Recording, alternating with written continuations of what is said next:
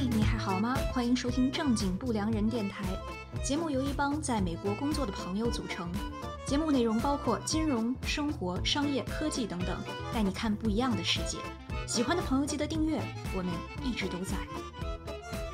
嘿，大家好，我是老虎，我是哈娜，我是辉姐，在看一个科幻动画片，是瑞克和莫蒂的主创之一做的，叫《外星野难民》的第二季，推荐给大家。只有八集，每集二十分钟，四月二号新出的。之前看过瑞克和莫蒂这个动画片的人可能会比较感兴趣。我没看过，但是我有朋友特别喜欢这个动画片，可以看一下。好，我们进入正题。这期我们要讲 Archegos 爆仓。那在过去的一个星期，整个金融系统所有人都在讨论这个话题。就一个没怎么听说过的机构爆仓，牵扯出来一堆很有名的银行、券商。英国跟美国的监管机构也都下场，每天都有新闻更新。重点是这次爆仓事件牵扯到我主播们非常熟悉的衍生品交易业务，所以我们想要通过这期把这件事儿好好跟大家捋一遍。嗯，这件事情还没完。听完这期节目，希望大家能有更好的视角。那我先来总结一下这次爆仓事件的时间线。三月二十二号星期一，美国媒体集团 Viacom CBS 宣布了三十亿美金的增发计划。接下来三天内，这只股票跌了将近三分之一。公司他们的主要资产包括派拉蒙、CBS 娱乐，还有听脱口秀的人都知道的 Comedy Central。三月二十四号，星期三，SEC 美国证券交易委员会宣布通过了《外国公司问责法案》最终修正案，并向公众征求意见。关注中概股的朋友都知道，这个时候在美国上市的中概股进一步面临退市的压力，中概股就又跌了一波。比如说，有几个名字可以记一下：爱奇艺跌了百分之二十，唯品会跌了百分之二十一，腾讯音乐跌了百分之二十七，都是在这一天发生的。那三月二十六号，星期五，重头戏来了。Archegos 这个名字出现在大家的视野里，瑞士信贷、摩根士坦利宣布 Archegos 违约，没有办法缴纳保证金。主要券商、平时合作的大的银行开始疯狂的抛售 Archegos 的持仓。我们刚刚提到的 Viacom CBS 一天之内就跌了百分之二十七，还有重仓的 Discovery 探索频道一天之内也跌了百分之二十七，跟谁学跌了百分之四十一点六。三月二十九号星期一，主要券商继续抛售股票，然后这一整周呢，就有越来越多受到牵连的券商浮出水面，包括谁呢？瑞士信贷、野村证券、高盛、摩根士坦利、美国国富银行、德意志银行、瑞银集团、三菱日联。那这一段具体每一家券商是如何受到牵连，受到的影响有多大，我会在后面讲，因为时间会有一点长啊。有兴趣的人可以看一下视频底下的时间戳。发展到现在就是等着监管下场嘛。那美国证监会已经说要开始展开调查，美国 CFTC 商品期货交易委员会他们也有官员提出要对这种家族办公室。就实际上跟对冲基金的运营方式差不多，进行更严格的监管。英国的 FCA 金融行为监管局也开始对这些大的银行他们在英国的分支展开问询。所以现在就是这个情况。哦，那他们这些调查的目的是想看他这个 Bill 是否有存在操纵市场的嫌疑，是吗？嗯，就是因为你看，他就是一家。就是家族办公室，就 family office，不知道国内没好像没有一个统一的翻法。重点是一个人爆仓，怎么能把 半条华尔街都牵扯进去？这些银行的股票，你像瑞士信贷、野村证券，一个星期都跌了很多百分之二十。做高杠杆的合法性呢？那市场里边会不会有其他的潜在的对冲基金也好，什么 family office 也好，也是有潜在的问题？这些都是必须得要深挖的，所以我相信咱们在未来的一两个星期之内，应该会听到更多的新闻会出来嘛。就连不怎么关心股市的人，也都因为小月月知道了他。小月月这个梗是什么意思？就是因为这个 Bill Huang 他长得很像岳云鹏，然后岳云鹏也叫小岳岳嘛。然后就是，然后大家都说小岳岳爆仓了，然后岳云鹏还在上周五的时候好像还上了热搜，说岳云鹏爆仓，然后我也是对，就是这个 Bill Huang，他其实来头也不小，但是他做这个 Archegos 的时候，好像确实是比较低调，所以之前一直没有什么人知道这家公司，呃，这个这个家族基金。嗯，他是一个嗯，出生于南韩的一个华，呃，怎么说美籍韩国人，美籍韩裔。嗯，Bill Huang，一九六四年出生于南韩。然后他在韩国读完高中，十几岁的时候就举家搬到了美国。他是在加州大学洛杉矶分校拿到了这个经济学的学士学位，之后在卡耐基梅隆大学获得了 MBA 的学位。呃，九零年的时候呢，他认识了这个韩国现代证券的纽约法人，从而开始接触股市。之后呢，在这个现代证券，呃。的纽约公办公室从事相关工作，嗯，期间呢，由于表现优异，得到了对冲基金巨头 Julian Robertson 的赏识，就是人生巅峰的一个非常重要的转折点。一九六一九九六年的时候，受邀加入了这个呃 Robertson 的呃麾下的老虎基金，负责管理韩国市场的股权交易。啊，老虎基金工作了五年之后。Bill 就带着恩师 Robertson 给的一千六百万美元，我看也有人也有文章说是两千五百万美元，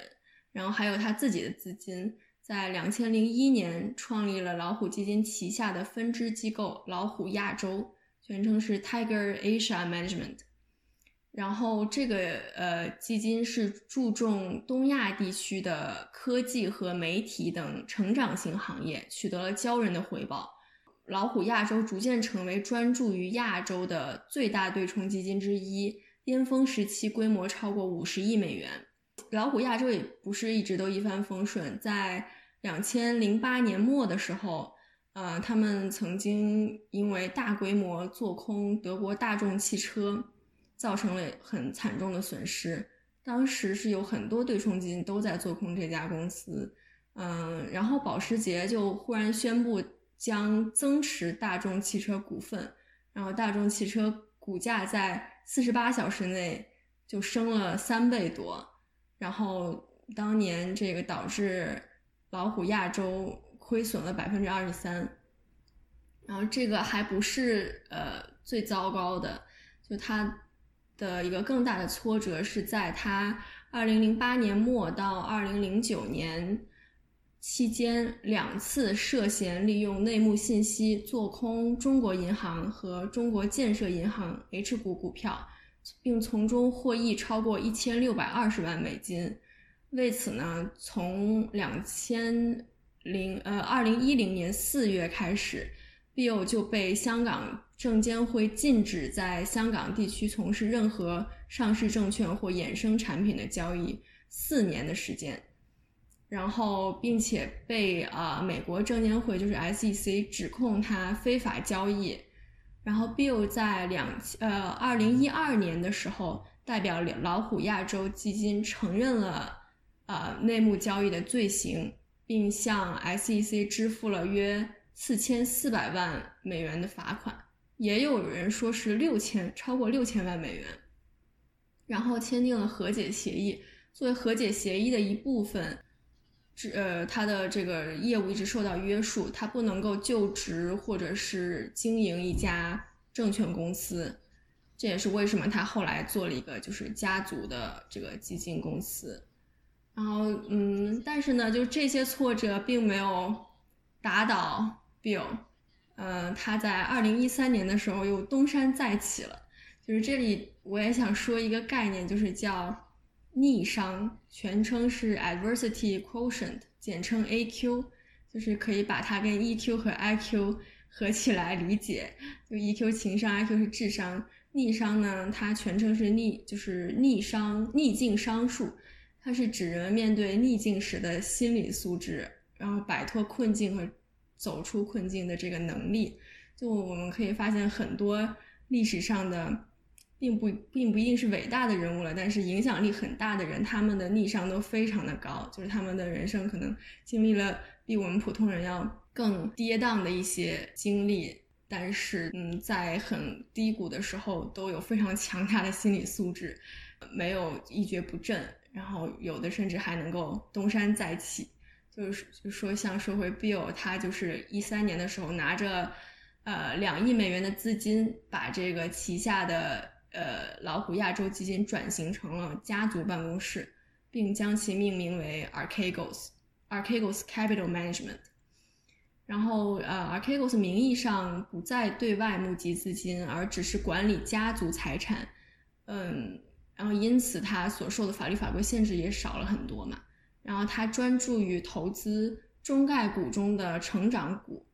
那个时候呢，二零一三年的时候，正是美国股市很好的时候，也是中概股很亮眼的时候。因为一二年底的时候，中国证监会废除了中国企业境外上市的很多条件，然后简化了审核程序，从而鼓励很多中小型企业赴境外上市。所以啊，Bill 也是抓住了这个机遇吧，在九年的时间里。他将 Archegos 的资产从，呃，一二年创立时的约两亿美元推高至了近一百亿美元。嗯，从当年的两亿到现在的一百亿美元，就他当时因为在香港不是内幕交易，在香港被禁赛四年，然后又被美国证监会罚款嘛。就那个时候，其实这些大的投行，因为我一开始不是说了好多大的那个券商都被他影响嘛。就那个时候，很多大券商其实是不跟他做生意的。就加入黑名单了，就加入黑名单了。因为你有这种背景，所以两亿的话，那那很多的大的券商就是觉得你风险特别的大，所以一般不愿意做。但是你毕竟是两个亿，总有小券商愿意啊冒个风险，然后我可以收点钱。但是随着滚雪球，当你有两个亿变成几十个亿、上百亿的时候，你就看吧，这整条华尔街都的大门就又都为他敞开。他是喜欢用三到四倍的杠杆，是不是？然后我理解的是说，他就是他借的这些钱是从这些投资银行来的，是吗？嗯，他是这样，就是他上杠杆的方式是用 total return swap，就是一般业内人就直接叫缩写 TRS 嘛，中文好像是总收益互换。就举个例子，就我用这种 swap，就这种 TRS 来买做多 A 公司的股票。那银行呢就会付给我 A 公司的收益，比如说股票涨了五块钱，那银行给我五块钱；股票跌了五块钱，我要付银行五块钱。那注意这个跟股票有不一样的区别，因为它杠杆嘛，我是零本金，但我零本金我不能空手套白狼啊，所以我要付给银行一点点的 financing cost，就是像那个利息呀也好，就比如说一般都是什么 LIBOR 加上多少多少个基点。就有点像我借我跟银行借钱来投资这个股票，很大的问题是在于，你像买股票，如果一家公司你持有超过它百分之五的股票，你是需要跟 SEC 汇报的。但是我们用这个衍生品用 TRS 的话，特大持仓是不需要报给 SEC 证监会的。那这就出问题了，就是 Archegos 他一个人，刚刚我们也说了，牵扯到了好多的券商，他可以跟一二三四五家券商同时做同一家公司的 TRS Total Return Swap，因为这些银行之间他们不不通气嘛，所以他们其实不知道这个人具体做了多少的杠杆，因为你要知道的话，你就知道他高风险，很有可能爆仓，你可能就不跟他就是做这种业务往来嘛。就可能也跟他是一个家族的基金有关系，就是他可能是他的受到的监管和一些规章制度的限制就也少了很多，然后他不需要，呃，像其他对冲基金那样进行大规模的信息标准披露，然后也不需要披露它的持仓，就像你刚才说的，可能之后这种。这种家族基金也许就 会面临更严的监管。对对对，因为是两个信息披露不不是一个是就你说的 family office，它是这种家族办公室，所以它不需要像对冲基金一样给 SEC 注册。好像是金融危机以后不是有 Dodd Frank 法案的时候吗？家族基金他们当时得到了豁免，因为他们的 argue，他们的那个理论就是说，我们不是对冲基金，那我们的风险不一样，然后我们也不向外界去募钱，因为我们的钱就是我们自己的嘛，嗯，所以得到一些豁免，它汇报会比对冲基金要少非常多。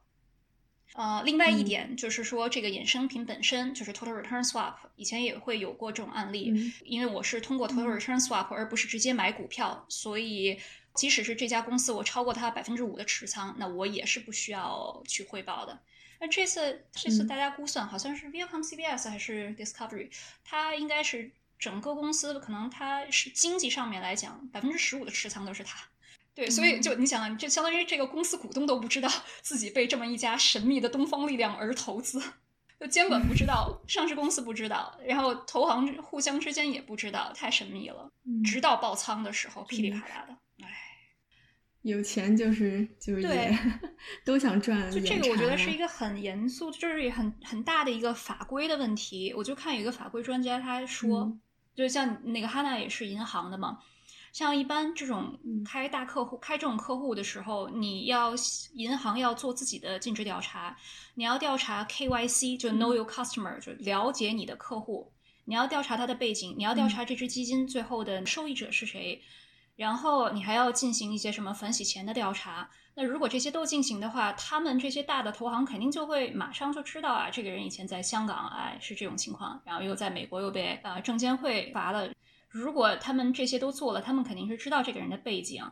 那这个时候，按理来说，法规部门就会亮红灯，就是说我们可能不能要这种客户。但是另外一边又有业务部门，业务部门又说，可是我们需要赚钱。那一般这种情况下，如果业务部门说服了法规部门的话，那一般这种账号就会放到加强监视账号。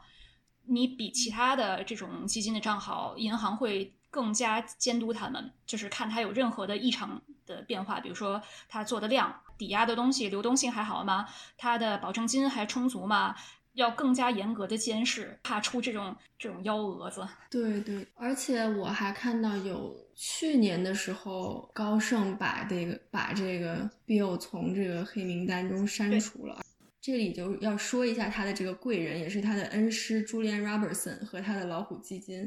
啊，Robertson 是在一九八零年创立了老虎基金管理公司，英文是 Tiger Management。啊，初始投资呢是来自家人和朋友的八百八十万美元。然后九八年八月的全盛时期，这个公司管理的资产多达二百二十亿美元，比当时索罗斯的量子基金还要高，是当时规模最大的对冲基金。罗呃，Robertson 因此被人们推为华尔街最具影响力的人物。在一九九八年，但是在一九九八年的八月之后，就是经历了一系列的投资失误，还有受当时市场环境的一些影响，呃，一直到二零零零年二月底，老虎基金的这个资产暴跌，只剩下了六十多亿美元，呃，不得不宣布结业。就这中间可能也经历了很多故事吧，就是如果老虎了解的话，等一下也可以就是讲一下老虎基金，老虎应该也比较了解。对，然后嗯，Robertson，嗯，那虽然老虎基金结业了，但是 Robertson 教过的一些徒弟之后都就是创立了自己的对冲基金公司，然后这帮人在华尔街就被称为虎仔。然后这个包括我们今天的主角也是被称为虎仔。据说老虎基金的这个创始人 Julian Robertson 为什么叫创立的基金叫老虎基金？就是他记不住大家的名字，每次一到公司，他见到谁就是 Tiger Tiger，所以他的儿子就打趣说：“你这个公司要么就叫 Tiger Management，要不你都记不住公司叫什么。”哦，这么这么随性吗？这是译文。我们老虎姐姐难道不是因为跟 Tiger Management 有关系？还是因为记不住自己的名字？哎呦我的天！蓝虎也是个虎仔哦。那个他说，好像听说 Julia Robertson 特别喜欢这个 Bill Huang，就他以前说过。Bill Huang 是亚洲投资市场里的迈克尔乔丹，跨界，好高的评价。对我当时也愣了一下，没有没有反应过来什么意思。我觉得这艺人身就是斜杠青年啊，又是这个爆了仓的小月月，杠杆版的木头姐，还是亚洲投资界的 迈克尔乔丹。Julian Robinson，虽然他两千年已经嗯退休了，他还是买了很多我们亚洲的优秀的呃 IT 公司，像阿里啊、哦京东啊，Julian Robinson 都有很多的个人的投资。所以他自己还是在搞投资嘛？因为我都看有一个说法说他自己想考虑将来写书了。他也快，他这个年龄再不写，啊，他多大？八十八岁，哦，所以他当年就是就是怎么就从九八年的鼎盛时期，怎么就衰落，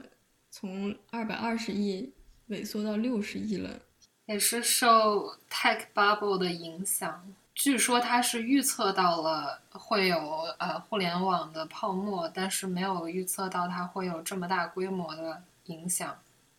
说一下上一个星期大家比较关注的，就有哪些券商、有哪些投行被影响了呢？那首先肯定是 Credit Suisse 这个瑞士信贷，瑞士信贷上个星期跌了百分之十七。我们说的这个上个星期就是四月的最后一个星期嘛。他们瑞士信贷没有公布具体损失的数字，但只是说 Archegos 会给第一季度的财报带来很大的影响。媒体上面普遍报道，他们会因为 Archegos 损失三十亿到五十亿美金。然后你看啊，这个一个基金爆仓呢，整个瑞士信贷股票蒸发百分之十七，所以他们的大股东之一就发了狠话，他们说这个事儿是个 wake up call，警钟，或者是就是把你早上叫醒的东西。如果我们相信啊，管理层就是瑞士信贷的管理层无法在未来产生价值，那我们就会卖这只股票。就这个话已经是说的非常严重。这个是 Harris Associate 一家坐标在芝加哥的投资公司，他们是拥有大概百分之五的瑞士信贷。现在瑞士信贷他们就面临着要换首席风险官，就 Chief Risk Officer。另外一个日子也不好过的，不一定是会换，但是日子会很不好过的人呢，是他们投行的 CEO。那瑞士信贷，因为他们的 prime brokerage 券商业务是在投行的，嗯，那么就是我们讲投行，尤其是在美国，我们说投行不光是说并购上市，那个是投行底下的投行部，券商业务也是包含在投行底下的。去年的时候，投行 CEO 才被升到这个位置，你就感觉位置还没错，是个。他是一个，就是出身是会计亚裔，然后以前是在什么普华永道、德勤做过的，然后现在瑞士信贷做了十八九年的人。好，这是瑞士信贷。另外一个受影响最大的呢是野村控股，是一家日本的券商，准确的说是日本最大的券商。它上个星期跌了百分之十九，Archegos 给他们带来的损失，他们明确说的是大概二十亿美金。第三个呢，就是三菱日联。三菱日联上周也跌了百分之六。三菱日联好像是日本最大的银行。那 Archegos 给他们带来的损失比较小，是两点七亿美金。好了，我们先说一下这个胜利组，这个是投行里边的劳斯莱斯、法拉利。三月二十六号事发当天的领跑人是谁？高盛，还有 Morgan Stanley，就是大摩。他们也是很快这个星期就跳出来，特意说了一下，因为就要撇清关系，说虽然我们是他们的主要啊、券商，但是我们没有受太多他们的影响。然后呢是德意志，过了几天他们爆出来的，德意志也是在三月二十六号那一天，他们卖的四十亿美金 private placement，就是在私下跟一些大的机构做去做这个协商，抛了很多股票。然后卖给谁了呢？他应该是卖给了几家不同的对冲基金，然后其中有一家，就据媒体报道是 Marshall Wace。Marshall Wace 是坐标在伦敦，是欧洲最大的对冲基金之一。嗯、那 Marshall Wace 现在是拒绝评论，其他的基金现在还不知道卖给了谁，就不知道谁接了盘。但是我相信，不管谁接了盘，日子可能暂时也不会好过。呃，然后就是美国的国富银行 Wells Fargo，Wells Fargo 他们也是做了五个 block trade，block trade 就是大宗交易，大概是二十一亿美金。简单的解释一下 block trade，因为我们这几天看新闻都会说啊，高盛星期五的时候 block trade 领跑，block trade 就是说你要，比如说你要卖一大堆的股票，Archegos 违约了，那投行就要赶快卖它的资产来清，就是清仓。如果你一下卖出的话，就把整个盘子给砸了，对吧？就是私下联系嘛，联系好买家，然后商量一下价格，就是把它尽量减小这个市场的影响力。但没办法，就是你再怎么着，这个体量放在那儿，你还是会引起市场恐慌，价格还是会跌。这就像把一头大象扔进游泳池，然后你还不允许大象溅起水花来，就不可能的事情。啊，所以是最近很头秃。这就是为什么上一个星期一整个星期，大家就整个市场上都在问还有谁，还有谁？就你不知道他们还有多少货没出完，也还不知道有多少的大的银行受到了影响。这个是会说越到后来越难卖吗？就是他在开始出的时候，呃，对方就是接盘的这一方，他们是不是很清楚这个情况的吗？还是说，就是所有的这些情况在接盘的时候，他们都已经知道了？啊，我觉得像星期五的话。像星期五，因为所因为每个券商其实跑的速度不一样嘛，那肯定是越早跑越好嘛。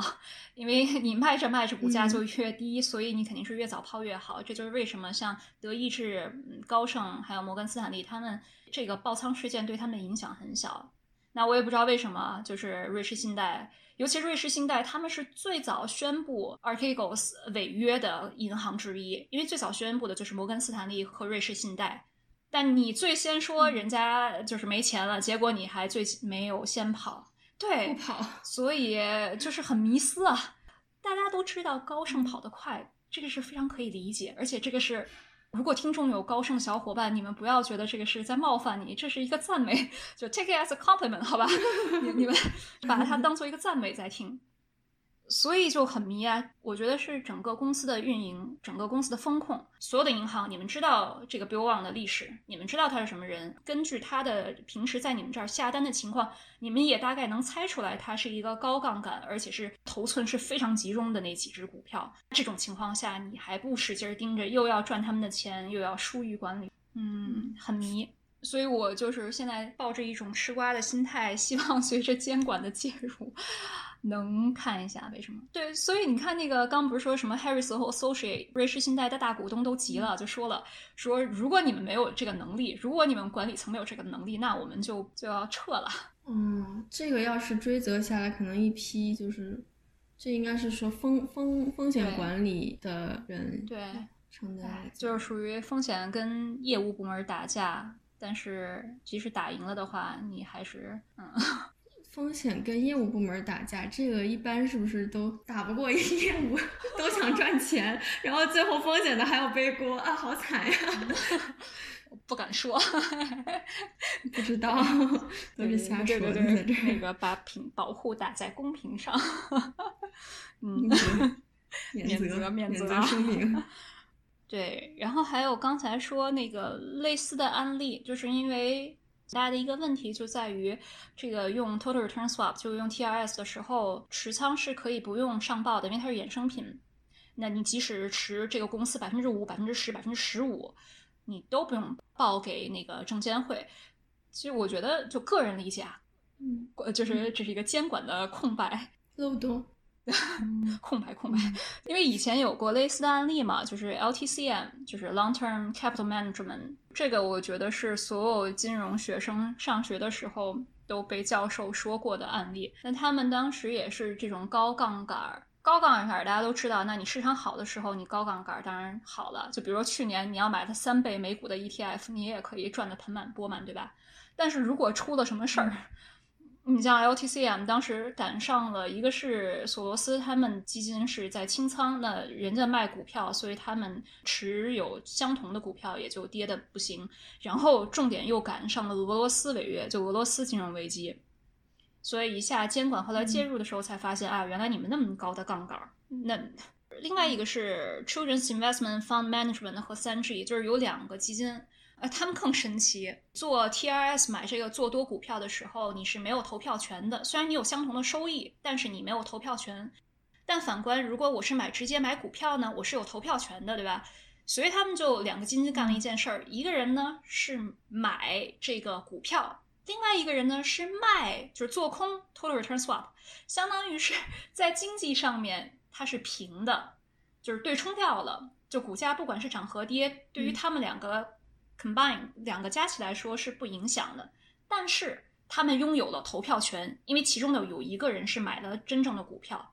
相当于是你空手套白狼，然后你获得了一些股票的投票权，然后这个这个时候他们就开始变更这个公司，就是 CSX 大的一个美国的铁路公司，就开始变更这个铁路公司的管理层，因为你有投票权嘛，所以给那个董事会安排了两个自己的人。那后来这个公司就向政府提起了诉讼，然后历经两年多啊，就是终于打官司也打赢了。就当时他们安插的两个人也从董事会下，所以我们可以看到，不管是在钱上面，还是不管是在这个投票系统上面，就我觉得像这个 TRS 的监管其实是有一定的漏洞，因为你不需要汇报嘛。不知道下一步监管会不会去介入，比如说要就是去杠杆啊，或者怎么样？因为我相信不光是他一个人，像去年市场这么的好，肯定有很多人都是在高杠杆，对吧？我比如我我现在只去高盛，我跟那高盛以为我是一点二倍杠杆，但其实我跟好几家投行都去做了同一只股票的 TRS，所以我最后可能是五倍杠杆，但是投行他们之间不知道啊。之后可能想要再复制这个小月月的成功就比较难了。对对对。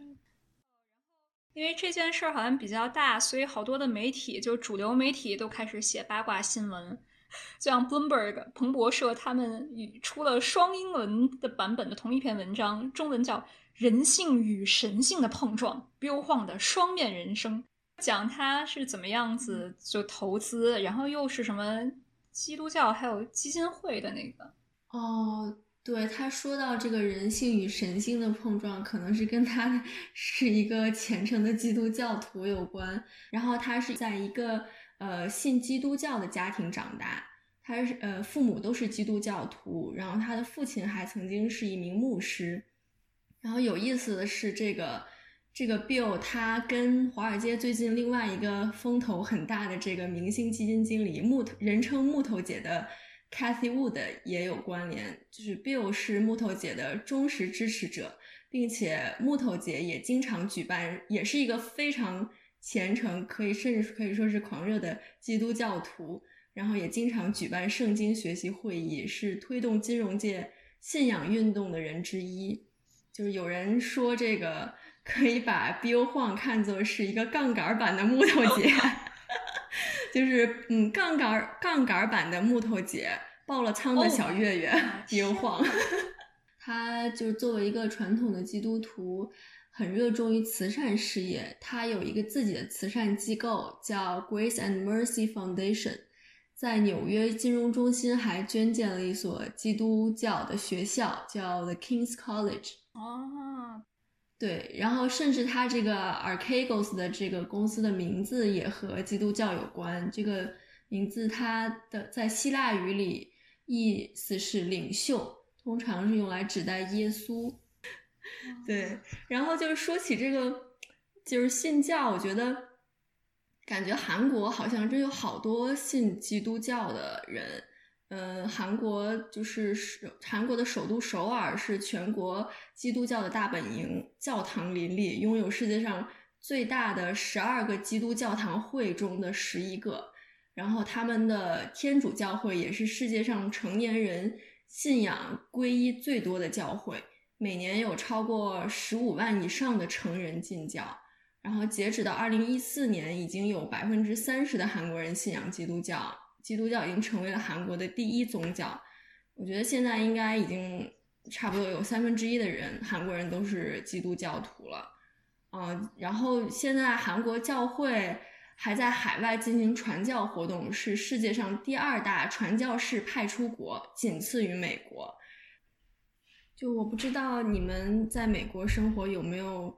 这种经历。我之前在东岸生活的时候，是在这个呃新泽西我的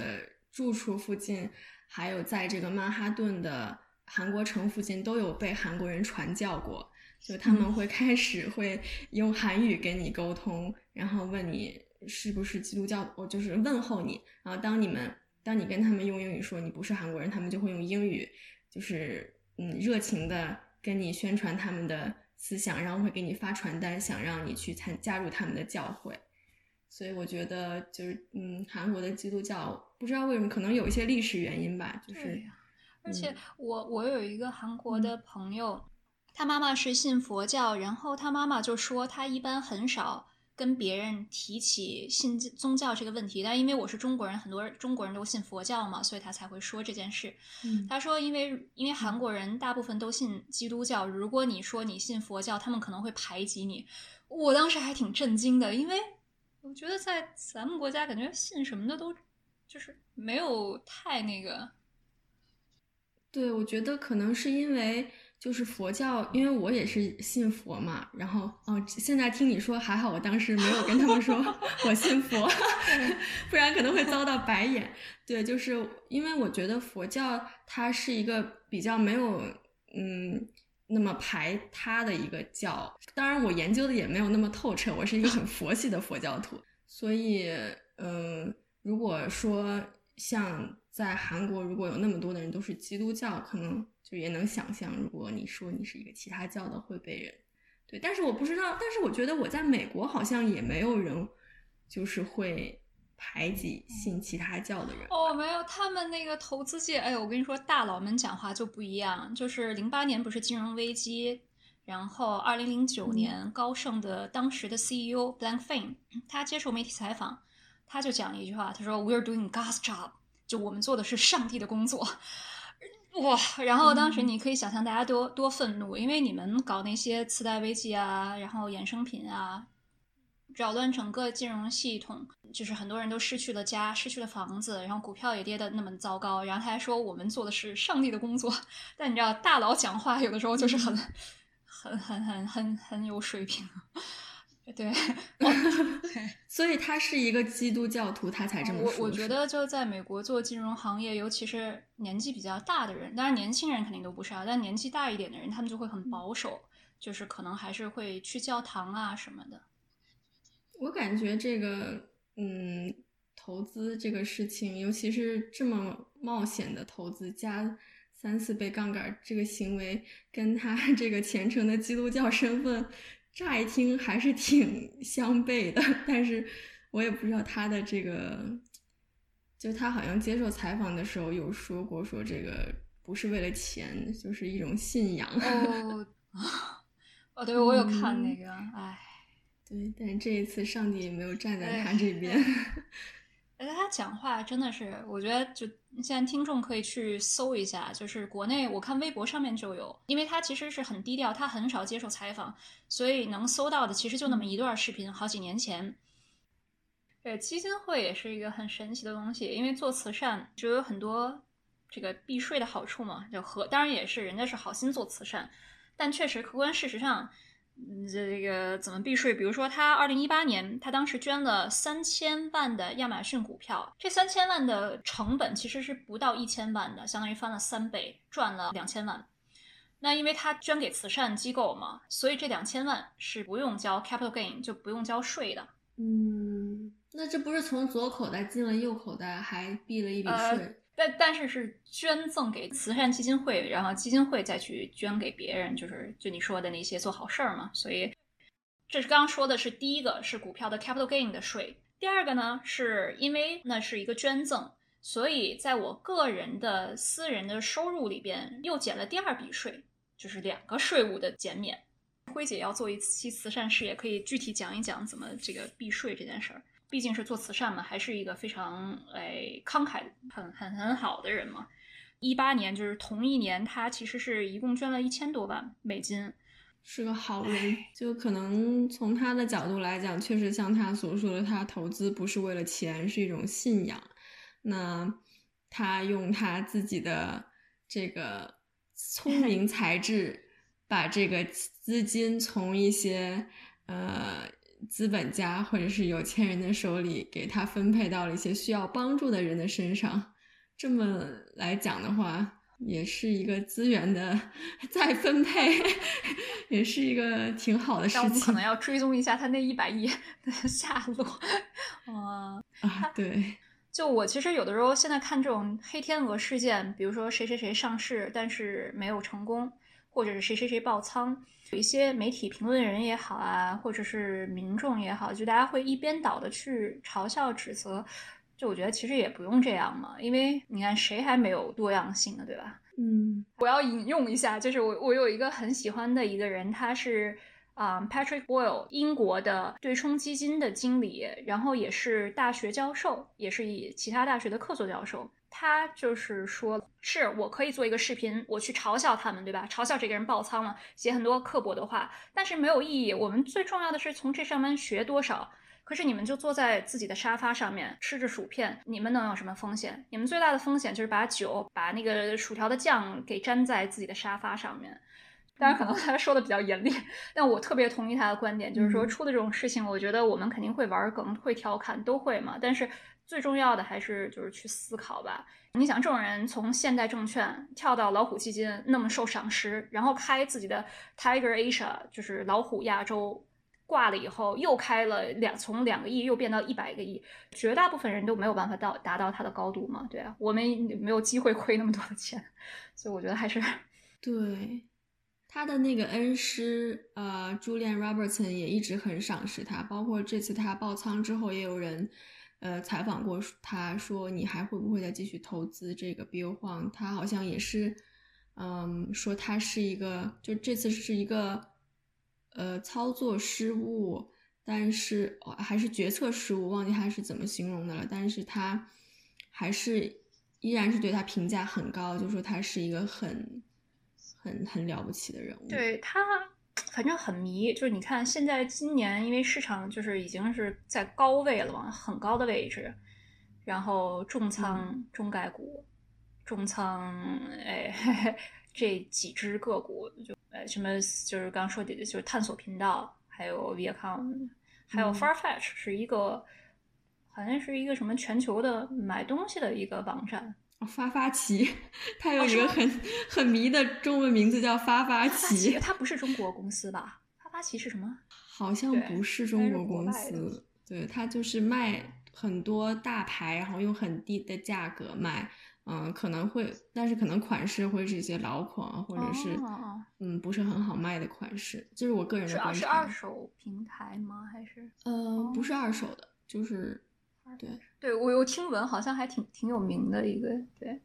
对，迷他为什么会这么重仓这些股票？所以，哎，这种事情就只能靠监管来来告诉我们了。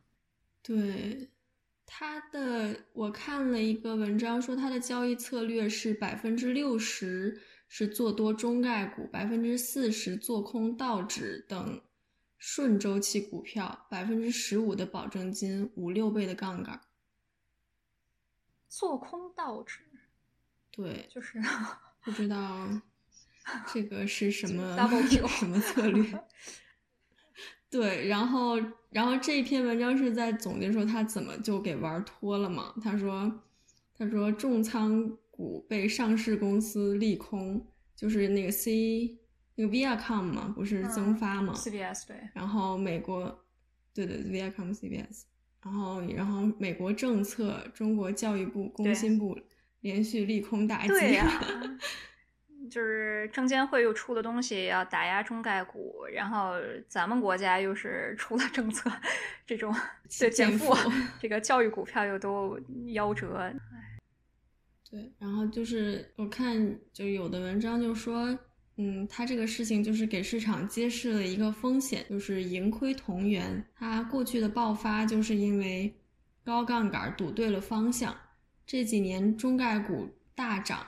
但是盈利模式固定之后，就是无限复制这种盈利模式。那么一旦变化来临的时候，就是就是 risk parity 嘛，就这种这种投资方式就是 risk 嗯 parity。好的时候你疯狂加杠杆嘛。对我是真的是不理解为什么在现在已经，因为现在已经二零二一年嘛，离这个美联储 taper 加息也不太遥远，就是血雨腥风。然后对啊，大家有些人在抛在对冲的时候持续高位，我总觉得里边是不是有什么鬼？神秘的 啊，东咱也不方力敢说量。嗯，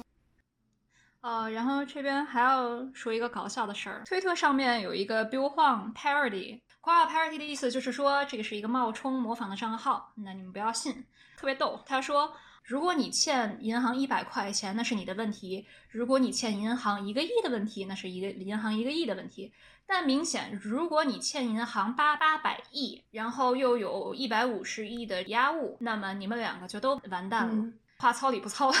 算是个搞笑账号，哎，但是我觉得说的，哎，也有一定的道理。他年轻的时候其实长得并不像小月月，他年轻的时候长得挺清瘦，啊，是吗？还有他年轻时候的照片吗？就是对我当时也是在网上看了一张，就很瘦，然后和现在完全不一样，看不出小月月的影子。可是沈腾以前也就 长得像杨洋啊，啊，真的吗？沈腾长得像杨洋所，以以前是校草啊！天哪，我太难想象了，可帅了，真的就哎，是吗？对，我我还听说那个，你们知道梁博吗？就是唱男孩儿的那个，唱男孩儿的那个歌手，就是也有人说他长得像小岳岳，会唱歌的小岳岳，啊，你是说他现在长得还是就是他他长得像是年轻版的小岳岳。哦？今天结尾，我想引用著名的投资公司 Pinko，就是美国债券大王创立的那家公司。他们前任 CEO 穆罕默德·埃里安对这次爆仓事件说了一段话。他说：“现在所有的银行都在自查，要避免类似的事情发生。这次事件呢，没有那么的大，也不是 LTCM，但我们要注意的是，这是一条高速公路，所有人都在开快车。”谢谢收听正经不良人，我们下期见。